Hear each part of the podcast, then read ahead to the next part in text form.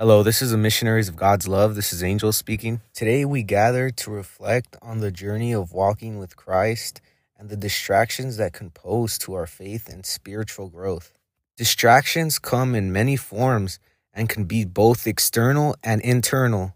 In a world that's filled with technology and busyness, it's easy to lose sight of our spiritual goals. The enemy often uses these distractions to divert our attention away from Christ. They subtly lead us away from our spiritual focus. They can dilute our time in prayer, study of the scriptures, and fellowship with fellow believers. When we allow distractions to take precedence, we risk losing the depth in our relationship with Christ.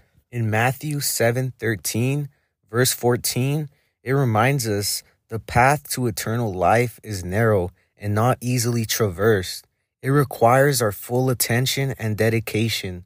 Distractions are like detours that lead us away from God's intended path for us. When we allow the world's noise to pull us away, we risk losing sight of the eternal destination.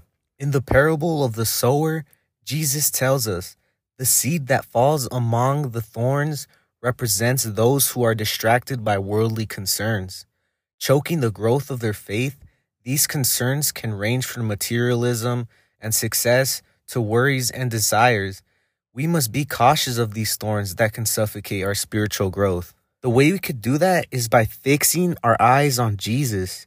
In Hebrews 12:2, it encourages us to fix our eyes on Jesus, the author and perfecter of our faith.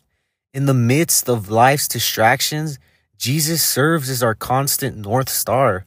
When we keep him at the center of our focus, the allure and distractions weakens, and our determination to walk with Christ grows even stronger. We need to dwell on things that are true, noble, pure, lovely, admirable, excellent, and praiseworthy. By filling our hearts and minds with these virtues, we create a defense against distractions that promote negativity, doubt, and fear. In Luke 10:38, verse 42, it talks about the story of Mary and Martha. In this story, Jesus visits the home of Mary and Martha. Martha becomes distracted by her many tasks, while Mary chooses to sit at the feet of Jesus, listening to his teachings. Jesus commends Mary for choosing the better portion by spending time in his presence. It's a lesson for us to value moments of intimacy with Christ over the busyness of life. While remaining faithful and focused on Christ, it brings forth a promised reward. In James 1:12 we read, "Blessed is the one who perseveres under trials, because having stood the test, that person will receive the crown of life." Remember guys, in this world, we don't need to receive respect or validation. We need to focus on receiving the crown of life. I know a lot of people that have been like, oh, well, you know, I live with these people that are uh, living in the flesh still, so it's kind of hard to, you know, stay focused on God. You know, at the end of the day, none of us are able to judge our brothers. We need to plant the seed of light, and if they accept it or not, that's their problem, guys. We need to love them from a distance and pray for them. Same goes with friends, guys. If you have friends that are influencing you to do things that aren't right and that'll distract you from your path with Christ, you need to cut them off immediately. Make sure you plant the seed in them so that in the back of their mind, they'll always have that word of encouragement that you told them. Pray for them and know that the Lord will one day soften their hearts and change their life for the better.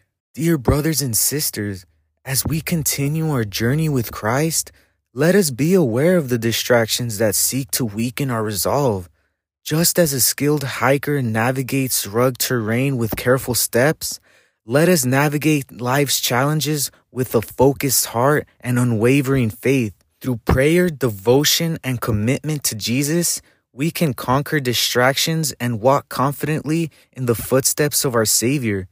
May we be a light to the world guiding others away from distractions and towards the eternal hope found in Christ alone. Amen. Thank you all for watching once again. May you all have a beautiful and blessed rest of your day.